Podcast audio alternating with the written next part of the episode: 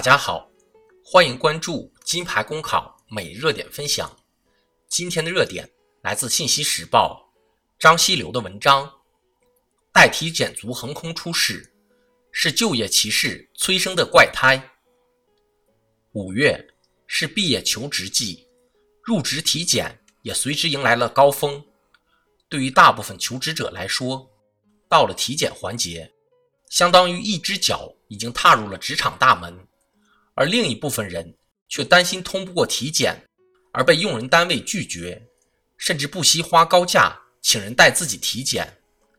因乙肝歧视而又生的代体检族，已是公开的秘密。所谓的代体检服务，其实是一种弄虚作假的作弊行为，同替考如出一辙，均已涉嫌违法。既然替考已入刑，那么代体检也应追究法律责任。然而，代体检族的横空出世，固然离不开幕后黑中介的操纵，但更与就业歧视脱不了干系。比如，乙肝患者成代体检族的主要客户群，表明用人单位对乙肝的隐性歧视仍然突出。数据显示。我国是肝病高发区，乙肝病毒携带者超过一亿人。近年来，政府在反对乙肝歧视上做了大量的工作，比如规定在就业和升学中取消乙肝体检等，从政策和制度上约束乙肝检查行为，表明了国家坚决反对乙肝歧视的鲜明态度。这对社会和民众也是一个正确的导向。不可否认，执行取消乙肝体检规定之后，学校及用人单位在乙肝歧视上会有所收敛，不像过去那样理直气壮。但隐性歧视更可怕，比如一些用人单位暗地买通医院检测，对于查出的乙肝携带者，以种种理由拒绝录用，导致求职者拿不到被歧视的证据，于是。代体检产业便应运而生。简言之，代检族的出现是就业歧视催生的怪胎。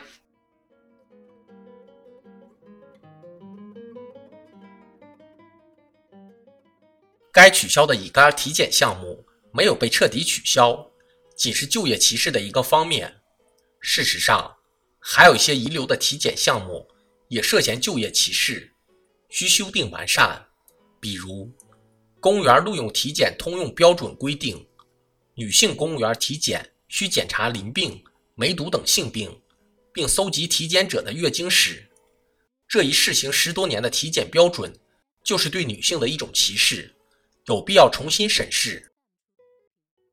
职业种类是多样的，不同岗位的工作对身体状况的要求也不同。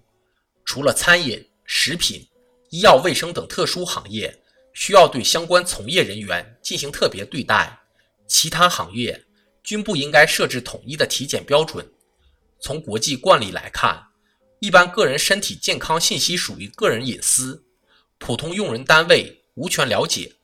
更何况，人的身体健康状况是经常变化的，今天生病，说不定明天就恢复了。如果仅根据某一时间段的指标来定性一个人，是否胜任相关岗位工作是很不合理的。可见，只有治理就业歧视，才能铲除待检族的寄生土壤。而治理就业歧视，首先需要完善相关制度，并严格执行。对于违反人社部、教育部、卫生部关于进一步规范入学和就业体检项目。维护乙肝表面抗原携带者入学和就业权利的通知相关规定者，要进行惩罚。当然，若想从根本上消除就业歧视，有必要出台专门的反就业歧视法，将就业歧视纳入法律的打击范畴。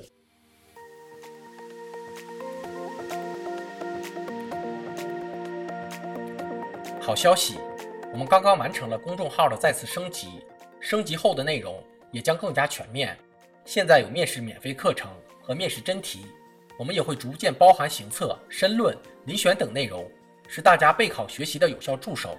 请您关注我们的公众号“金牌公考”，我们将把最优质的服务、最耐心的讲解奉献给大家。公考路上你不孤单，金牌公考带你上岸。